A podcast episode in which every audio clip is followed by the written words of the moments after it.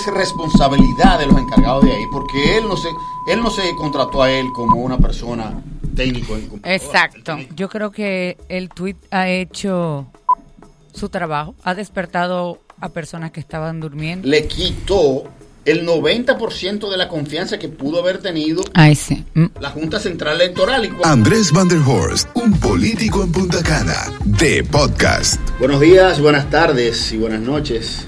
Este podcast de un político en Punta Cana. Ya por la, la ocasión número 10. El des, la décima entrega de un político en Punta Cana. La estamos celebrando hoy, pero un tema que necesariamente tiene que abordarse porque es el tema más importante que tiene que ver en la República Dominicana a nivel político y quizás uno de los más importantes y, y- y dramáticos que ha tenido la historia política de la República Dominicana y nosotros tenemos que de alguna manera analizarlos. Eh, conmigo de nuevo Marcel Flores, quien, Para el podcast número 10. quien fue mi acompañante en el primer podcast del joven político. Y hoy venimos un poco a analizar lo que ha pasado en los últimos los últimos 15 días, ¿no? Después de que las elecciones municipales fueran anuladas. Es bueno que la gente sepa, Marcel, porque hay mucha confusión, muchos teóricos hablando disparate que ni siquiera se puede, tienen eh, el, el tiempo para entrar en Google Y para ver Netflix. y para, para entrar en Google y ver la diferencia entre anulación y suspensión. Independientemente de que en ese momento el presidente de la Junta, que ha dejado mucho que desear su desempeño administrativo, estamos hablando de que no sea una persona honorable y seria, lo es. Sin embargo, desde el punto de vista del control administrativo, él ha mismo admitido que no ha tenido eh, eh, ese control necesario y él mismo, pasada las 11 de la mañana del domingo 16, del pasado domingo 16, eh, él se dirige a la nación anunciando la suspensión de las elecciones. Y aclaro que no fueron suspendidas. Porque usted, por ejemplo, Es bueno que explique eso. cuando usted va al play, porque aquí todo el mundo sabe de pelota, el juego lo suspenden. ¿Qué pasa cuando el juego se suspende? Cuando los reanudan, comienza del mismo punto donde se suspendió. Se suspendió por lluvia. Perfecto. Entonces, cuando se suspendió por lluvia, lo dejan en, el, en, el, en el inning que fue. Si fueron antes del el tercer, el cuarto inning, según las reglas, se comienza de nuevo. Pero en este caso no hubo ni siquiera un conteo. O sea, se comenzaron las elecciones y tres horas y pico después, las elecciones dicen no valen. Eso es anulación. Pero la anulación no está prevista en la ley que es el régimen electoral que prevé este tipo de cosas. Pero tampoco ni la anulación ni la suspensión total estaba prevista en la ley. Porque nadie se iba a imaginar que eso pudiera pasar. De hecho, eh, no hay evidencia de que haya otro país como el nuestro que haya pasado eso. Ni en la República Dominicana. O sea, estamos hablando que estamos frente a un acontecimiento sin precedentes, por lo cual el legislador en su momento no lo previó. Pero bien, tenemos eso, se anularon las elecciones. Y luego de eso viene todo lo que los psicólogos llaman, y que yo entiendo que como sociedad estamos viviendo, el proceso de los cinco pasos del duelo. Tú sabes, ¿no? Ujú. La negación, la aceptación, la depresión. Exactamente. Viene la ira, la negociación y la aceptación al final. Pero comienza con una negación. Eh, todo el que ha perdido un familiar, todo el que ha tenido una desgracia, sabe que esos procesos hay que pasarlos. Y como sociedad nosotros pasamos un proceso traumático de esperar unas elecciones que independientemente sean municipales, era donde verdaderamente el pueblo tenía la capacidad de poder expresarse. Y estas elecciones, señoras y señores, no son iguales que las demás. No es el cliché que siempre se dice, no, no son iguales que las demás por varias razones. Y voy a exponerlas. Primero, es la primera, son las primeras elecciones a nivel nacional bajo la nueva normativa de partidos políticos, agrupaciones y movimientos y también el nuevo código electoral, el nuevo, eh, el, nuevo instrumento electoral que tenemos eh, vigente. Lo primero. Lo segundo es que estas elecciones estaban diferenciadas de las elecciones congresuales y presidenciales. Entonces, hay un ingrediente también, Marcel, que es que es por primera vez estas elecciones de alguna manera generan un voto, si bien es cierto de arrastre, pero es un voto preferencial. Porque los miles y miles de, de, regidores y vocales que en el país entero estaban haciendo campaña. Tú recordarás que en las elecciones de siempre pasadas a nivel municipal, tanto los vocales como los regidores eran parte de una lista. Exacto. Usted estaba en algún lugar y esperaba, bueno, si estaba en el primer, el segundo, el tercer lugar, por ejemplo. Eran un complemento. Usted no hacía nada porque sabía que iba a salir. Quien tenía la responsabilidad de, motivar el voto era, el alcalde. Era el alcalde. Ahora no. Ahora no. Entonces, eso es otro ingrediente. Pero el gran problema, por lo cual yo entiendo de que han venido estas manifestaciones, que lamentablemente el Partido de la Liberación Dominicana ni el gobierno ha sabido manejar y se le ha ido de las manos por muchos errores que se han cometido. Estas elecciones tienen, traen consigo varios traumas políticos un político en Punta Cana. lo ha analizado eh, en sus perspectivas. Nosotros venimos desde hace un año más o menos eh, en tensiones políticas. Primero, todo el mundo sabe que a principios del año pasado venía, estábamos en una tensión política en un partido de la liberación dominicana enfrentado en el Congreso por los intereses que tienen que ver con la ley de los partidos y el régimen electoral.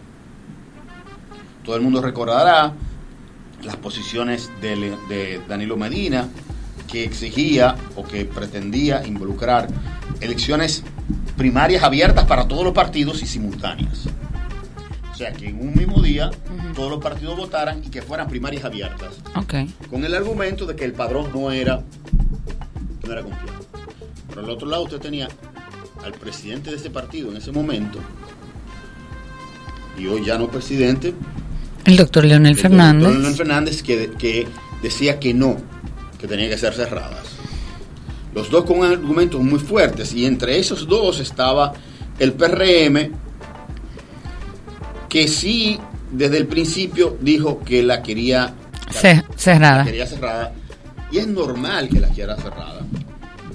Porque un partido que está en la oposición no tiene la capacidad de movilización que tiene un partido del gobierno para poder eh, buscar votos en un, en un mercado electoral de 7 millones y medio. Bien.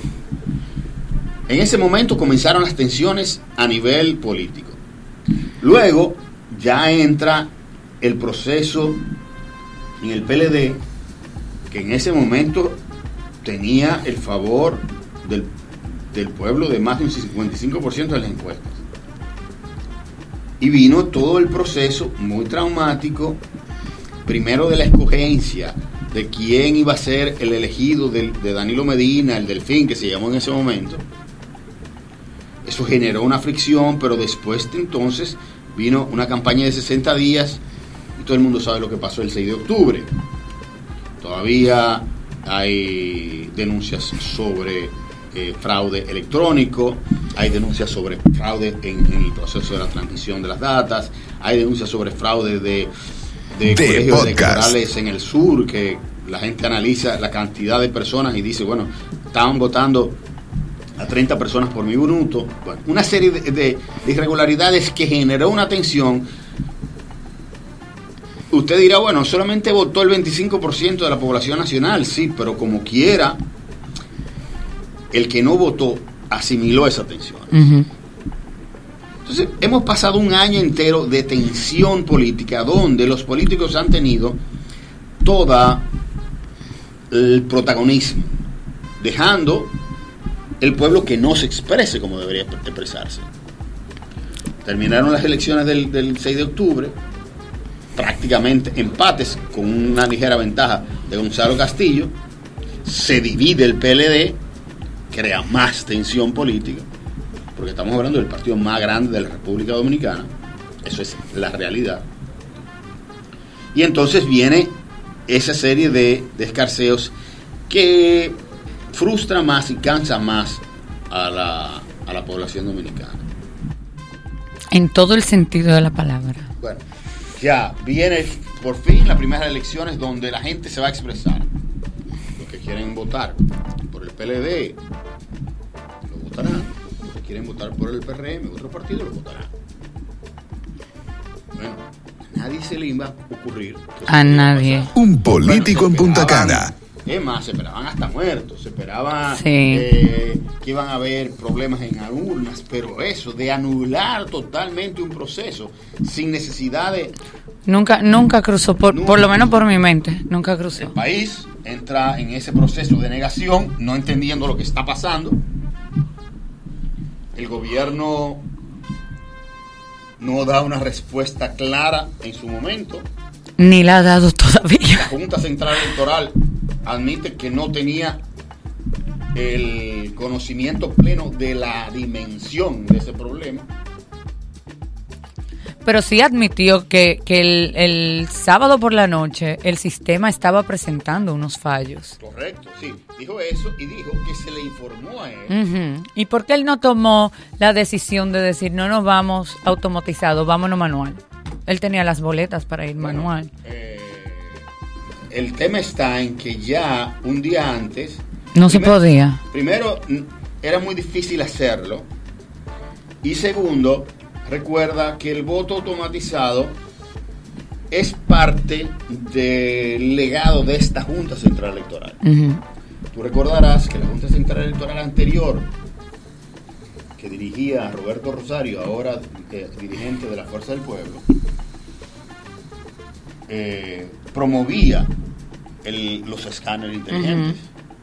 Donde usted el acta la pasaba por un escáner, ese escáner tenía la capacidad de leer y esa lectura inmediatamente entraba en la base de datos y había un- un- una, una, una lectura pre- preliminar que luego se tenía que constatar con las actas. Pero ahora esta Junta hizo gran inversión, una grandísima inversión en esos equipos, Dos mil millones. que independientemente de las denuncias que todavía no han sido probadas de fraude electrónico a, a través de lo que se llama el algoritmo, ese tipo de cosas, que independientemente de eso, las elecciones fueron buenas. O sea, yo que fui candidato aquí en esta comunidad y que no gané, puedo dejar dicho de que la gente votó sin problemas. Sí, no hubo, yo no tuve ningún y el problema. problema fue que la compra de cédula de Exacto. voluntad y ese tipo de cosas fue descarado. Y como yo no soy ni, ni seré nunca un abanderado de ese tipo de, de- de acciones, de hecho ni siquiera salí de mi casa como debe ser. Un candidato a lo que sea tiene que ya ese día dejar que sus equipos trabajen. Pero los demás candidatos estaban en la calle repartiendo dinero y eso todo el mundo lo vio y lo incluso lo grabó. Pero bien, el proceso de las de- el proceso de las primarias a nivel del voto automático pasó bien y sobre todo la satisfacción de tener resultados en 3 y 4 horas. Cuando antes estábamos acostumbrados que duraban dos y tres días, Contando. que eso trae un trauma. Vamos a volver a eso ahora. Entonces, exacto. El 15. Entonces, ¿qué resulta? El presidente de la Junta se le dice de ese problema, pero Pero él dice que le habían informado que eso se podía resolver en el corto tiempo. Mira, Marcelo. Sido presidente de la Junta. Eh, y antes de renunciar, como este, primero voto a todo el mundo. Claro. Porque es responsabilidad de los encargados de ahí, porque él no se, él no se contrató a él como una persona técnico en. Exacto. Él confiar. La persona que se le contrata es el Él delega. si esa persona mintió o lo hizo mal, Ujú. tiene que, pero nadie se ha castigado. No. Todo el mundo está ahí. Entonces eso trae como co- consecuencia suspicacia. Trae suspicacias. La gente está dudosa, está miedosa, no confía. Viene entonces que algunos jóvenes, sobre todo de una clase que el PLD se ha olvidado totalmente, a pesar de que viene de ahí, una clase media que, ha- que el PLD ha ayudado a crecer, ¿eh? Pero que se ha desprendido de ella de- a nivel político, porque ha hecho una, una alianza estratégica, primero con sectores del empresariado de poder y luego abajo con los sectores más populares a través de todos los sistemas de, de beneficencia, lo cual es bueno, pero cuando se utiliza políticamente como se utiliza ahora, trae como consecuencia eso.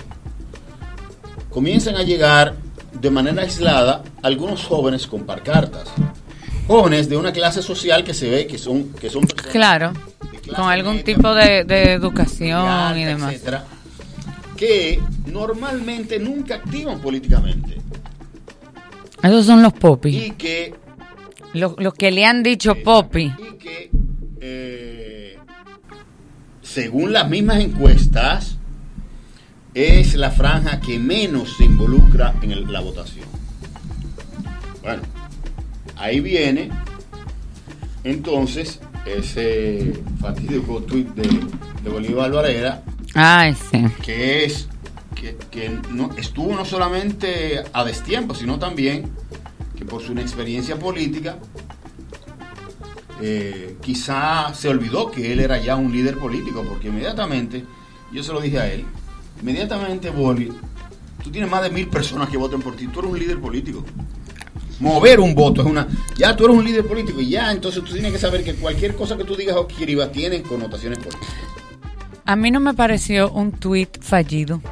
Yo creo que el tweet ha hecho su trabajo, ha despertado a personas que estaban durmiendo, que se han empoderado. Provocó Y él no habló mentira. provocó, provocó una reacción, la cual a mí me alegra porque empoderó a una clase Exacto. que, no es- que estaba ajeno de política. Estoy de acuerdo contigo. Que no debió decirlo por su condición de que es político y él quizás lo hizo. Sin embargo, como su condición política, ya lo toman como un tema político. Sí. Entonces, al tomarlo como, un, como una condición política, como un candidato, lo toman así. Yo no creo que eso lo vaya a afectar a él en la. En la No, eso, eso es- él ha hecho un trabajo muy fuerte. No, pero además, eh, vamos a estar claros, él es candidato por la circunscripción número 12 de Santo Domingo. Este. Estamos hablando de los Minas, estamos hablando de, de Catanga, estamos hablando de los Tres Brazos. O sea, ahí no hay popi. Poblaciones sumamente rura- eh, eh, urbanas. Full. clase 6D. Ajá. Y todo el mundo sabe aquí, aquí no nos llaman engaños, porque hasta Juan Carlos Pichardo ha- hizo una, una, una, una parodia del Popi Guá, Ajá. del Popi Guanabí, eh, los mismos blanquitos. O sea, se ha hablado mucho del tema de que Sí. si tú no eres guau, que quiera dejar dicho que eres de underground, Que eres del pueblo. tú eres Popi. Tú eres popi. Que para mi época era el jevito. El jevito. El jevito y el chopo. Exacto. Ahora tienen, tienen un nombre más bonito, que no es pero Chopo. es lo mismo. Es lo mismo. Todo el mundo lo sabe y lo, y lo vivía y la gente relajaba con eso. Pero claro, la inexperiencia política no te, ha- te- no, no- no- no te da la sensibilidad que debería tener y la va a tener para saber que hay momentos que hay muy, hay, es- la gente está muy delicada, muy delicada porque, señores, vuelvo y repito, es que lo que pasó le quitó el 90% de la confianza que pudo haber tenido Ay, sí. Mm, la Junta Central Electoral. Y cuando usted no confía en la Junta Central Electoral, ahí sí hay problema. Ahí hay problemas. O sea, estamos hablando de una crisis política. No, esto es un relajo, esto es una crisis política. Y vuelvo y digo, yo conozco al Boli, sé que, que, que fue sin intención, sé que fue, porque él lo ha hecho siempre. Ha sido un tuitero y le gusta la controversia. Claro, él pidió perdón, lo retiró, pidió excusas, ha seguido pidiendo excusas. Pero bueno, ya eso se convirtió entonces en una consigna de que esta es la revolución de los popis. Ya se institucionalizó. Claro. Entonces, eso comenzó a crecer y generó entonces esa reacción. Al otro día, cuando se congregan más personas, al parecer hubo un momento que también se manejó mal desde el punto de vista de las autoridades Ajá. de seguridad, donde, según dicen las autoridades, personas querían pasarse, como lanzarle cosas a los guardias y los guardias para reprimirlo tiraron unas bombas que muchos dicen que son lacrimógenas, otros dicen que son de gas. Bien. Eso causó mayor indignación, calentó el tema hasta el punto de que eh, Ahora ha ido el doble de personas. tres días después es prácticamente lleno. O sea, una total. Y no solamente eso, sino que ya en Santiago se, se realizó una marcha. Aquí en Punta Aquí en Cana. Punta Cana también. Y en muchos países, en, en países fuera. O sea, yo vi en, en España están, están movilizándose, eh, en, en Nueva York, etcétera, y Sí. en toda parte del país. Ya eso se ha convertido en una, en una, en un movimiento social. ¿Es un movimiento o es fiebre del momento? Mira, yo tengo la esperanza de que esa fiebre se calme en el momento en que las elecciones pasen, la de 15 de marzo. O sea, en el momento que la gente tire ese voto, Cuando tire ese voto y la gente se sienta satisfecha del voto que tiró, ya ahí se recuperará la confianza y eso inmediatamente baja todo el nivel de tensión que, que, que había. Yo estoy totalmente convencido de eso. Claro, si no se hace así, Marcelo, ajá, vamos a tener grandes problemas. ¿eh? Vamos a tener grandes problemas. Porque yo he visto manifestaciones de personas que nunca se han involucrado en política. sí. Y a diferencia del 4%, que era una reivindicación desde el punto de vista incluso humanista, El de la Marcha Verde y también. luego el de la Marcha Verde. A Danilo le han tocado varias manifestaciones. Sí. Pero no, pero a Danilo no le tocó la el 4%, fue a hecho, Pero al principio de su mandato hubo una manifestación frente a la, a la puerta allá abajo en el Parque Independencia. ¿De qué? ¿Del 4%? Sí, no, lo voy a buscar. No me acuerdo si fue del El 4%. 4% no, porque el 4% yo recuerdo de que No, no fue del 4%. Fue cuando iban a entrar los... Iban a subir la... Yo lo voy a buscar. Entonces, ¿qué resulta? Eh, hay que tener mucho cuidado. Eh, he oído declaraciones del PLD atribuyendo de que eso está mandado por la oposición. Yo creo que eso es un error.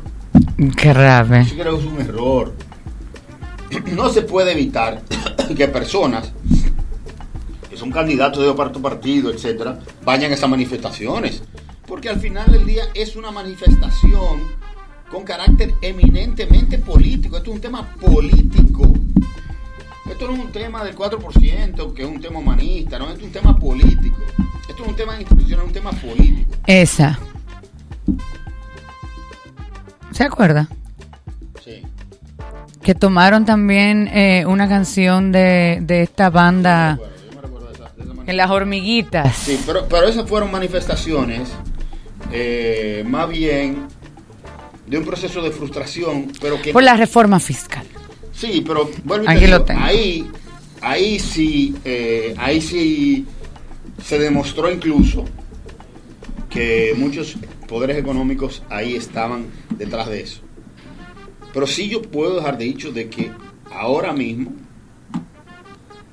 primero no hay un poder económico atrás de eso, porque nadie en el país quiere un problema político, sobre todo viendo lo que ha pasado en Claro. Chile y en Colombia.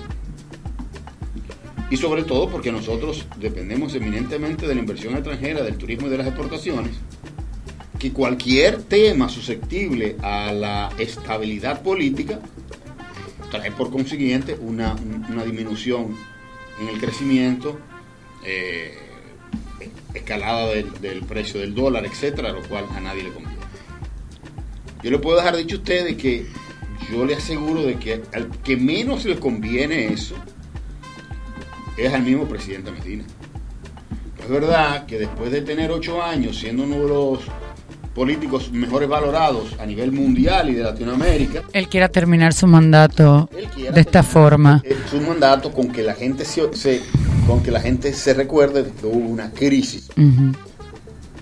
una crisis política y nadie lo quiere hacer. Claro, él va a tratar de que su partido gane, pero indudablemente si hay alguien que ha salido perjudicado es el Partido de la Liberación Dominicana y a- ahí es el gobierno. Eso es, eso es así, esa es la realidad. Solamente usted tiene que ver todas las pancartas de manera muy pintoresca y creativa. Somos muy creativos el dominicano. muy creativas que han salido, los cuales han atacado básicamente. Al PLD, al PLD, al PLD, al PLD. Que eso iba a ser del PLD. A mí que no me, no me venga con ese cuento. ¿Qué va a pasar en, en lugares como Verón Bávaro Punta Cana, donde el PLD estaba puntero, pero ahora las personas no quieren a nadie del PLD? Le da oportunidad a los demás candidatos de subir dos o tres pun- punticos. Primero yo tengo que ver que si es verdad que no quieren o no quieren. Porque por una manifestación que se haya dado, Ah, fueron 300, 400 mil personas, que de esa el 70% no vota aquí, porque tú lo sabes. Ay, no diga eso, que, que después lo atacan por las redes. Ya usted vio todo lo que me ha puesto, lo que me han pu- Bueno, increíble. de, la, de la diatriba política. O sea, eso a mí no me, no me preocupa. Entonces, habría que ver. Yo no he hecho un estudio para saber. Eso, claro, va a mermar. Va a mermar sobre todo. Pero eh, no necesariamente tiene que ver aquí. Donde sí va a tener repercusión van a ser en los centros urbanos. O sea, Claro, en Santo Domingo. capital, lo que viene en la capital va a ser una, una avalancha de votos en contra del PLD. Santo Domingo Este, por demás. Y Santiago, donde tenemos a Abel Martínez súper fuerte y muy querido. Ahí, exacto, o sea, yo no creo que ahí a nivel municipal vaya a afectar. Sin embargo, según las últimas encuestas que yo vi, Luis ya en Santiago en estos momentos sobrepasa el 60%. O sea, Pero Luis, la figura. no, no, no, pero es que la gente va a votar por figura al final presidencial, igual, igual que va a votar por- también por figuras a nivel de, de- Por eso es que yo, yo pienso que esto va a, bueno, a favorecer obviamente a Luis Abinader, que ya tiene una encuesta altísima, pero en las municipales yo no creo que se sienta tanto. Creo que todo se va a mantener como ya estaba. Dependiendo, dependiendo, en los centros urbanos donde se ha visto malas manifestaciones, sí va a haber eso, porque ahí sí donde, y ahí el PRM es bastante fuerte. El otro tema, Marcel, que habla mucho, bueno, que eso vino del PRM. Pero si el PRM, los últimos, en los ún- únicos sitios donde iba a poder ganar, Ajá. eran donde había votos automatizados como diablos. Exacto. Que, que no se, que no, que no, que, que- Que el PRM no se va a hacer harakiri. Exactamente. Usted, usted puede eh, debilitar o, o- o tratar de boicotear los procesos donde va a perder. Y todo el mundo sabe que esos 70 municipios que no son urbanos, el, PR, el PLD iba a ganar. Entonces, yo no creo eso. Sí, hubo, fra hubo no hubo fraude, perdón, hubo un boicot. Hay que ver de dónde viene eso. Un sabotaje. Ah, Hubo un sabotaje, hay que ver de dónde viene eso, por qué viene eso. Pero hasta que eso no se esclarezca, eso no le dará eh, certidumbre ni confianza a las instituciones dominicanas, sobre todo a las instituciones políticas dominicanas, que tienen que llevar a cabo los procesos electorales. Eh, por lo tanto, yo creo que independientemente del análisis que podemos hacer nosotros de lo que ha pasado y de lo que puede pasar, tenemos que tener fe. Y todos saber, Marcel, que al final del día las expresiones de manifestaciones son necesarias, es parte del desarrollo Claro. de- del cuerpo. Una persona, y en este caso una sociedad, pero una persona, cuando pasa un proceso de crisis, usted tiene que dejarla que llore. Claro. Y eso es lo que está haciendo la sociedad, está llorando. Está llorando. Pero no es llorando que se resuelven los problemas. No. Es actuando. Los problemas que se resuelven es usted involucrándose. Primero, Exactamente. votando. Y segundo, si usted entiende que el voto no es suficiente, involúcrese. Sea delegado de una mesa, del partido que usted quiera. Lleve a la gente a Lleve votar. a la gente a votar.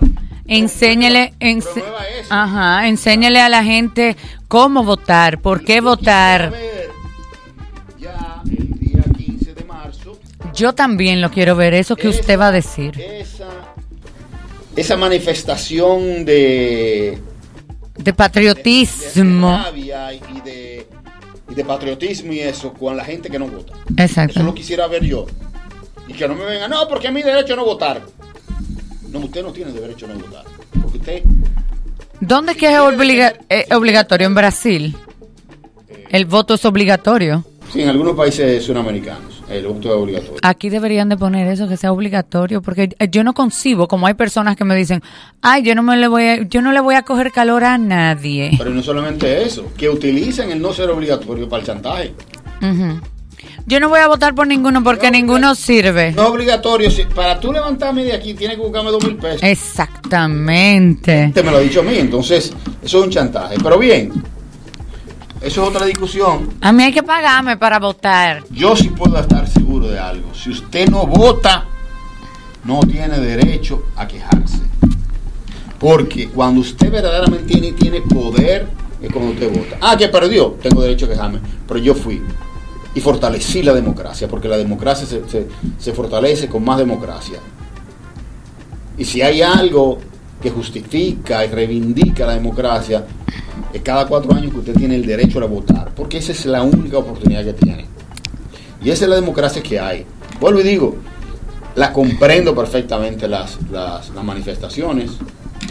No voy a estar en ninguna porque entiendo de que eso es un espacio eh, que no es para candidatos políticos. Ese es su derecho también. Pero además de que sea mi derecho. Yo no estoy participando porque eh, yo Además de que sea mi derecho, que es lo importante, mi derecho a no participar, pero yo tengo una justificación porque entiendo que eso tiene que ser un espacio libre para el no político. de participación de del, de- del que tiene carrera activa política. Tiene que ser libre. Entonces, también igual respeto al político que vaya. Vi, mucho, vi muchos políticos candidatos de diferentes partidos, incluyendo el PLD, que participaron, los respeto. Yo entiendo otra cosa ellos me respetan a mí también.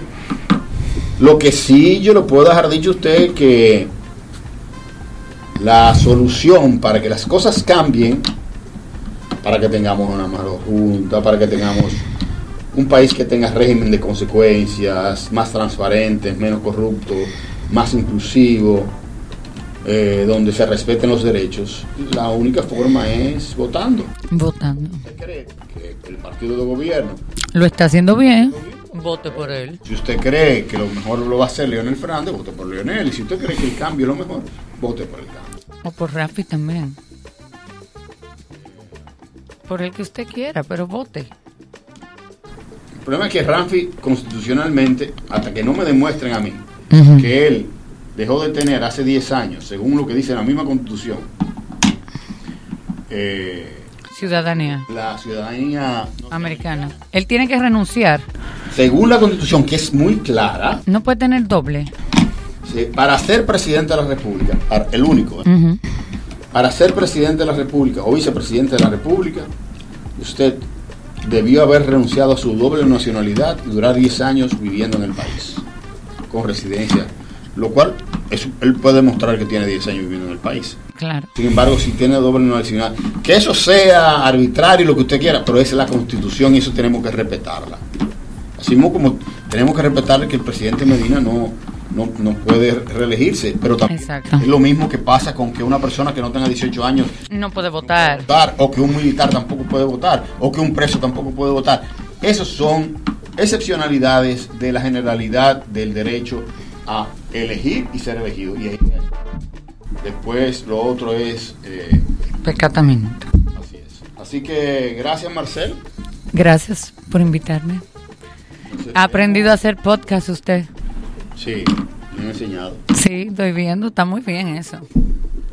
Así que nos vemos en la próxima entrega número 11. Esperamos tener mejores noticias, cosas más interesantes, como por ejemplo la pasada, la, del tema de la cerveza artesanal y la industria de la cerveza artesanal en la República Dominicana. Eh, y así vamos a tener participación, pero le vamos a seguir dando seguimiento al acontecer político de la República Dominicana, porque la política somos todos. Y un país eh, no puede prescindir de los políticos. Hasta que no haya una aplicación o una solución donde se sustituyan por máquinas los políticos, tenemos que vivir con los políticos, por lo tanto tenemos que tratar de buscar quiénes nos representan mejor y quiénes nos gobiernan mejor. Así que hasta la próxima, buenas tardes, buenas noches y buenos días.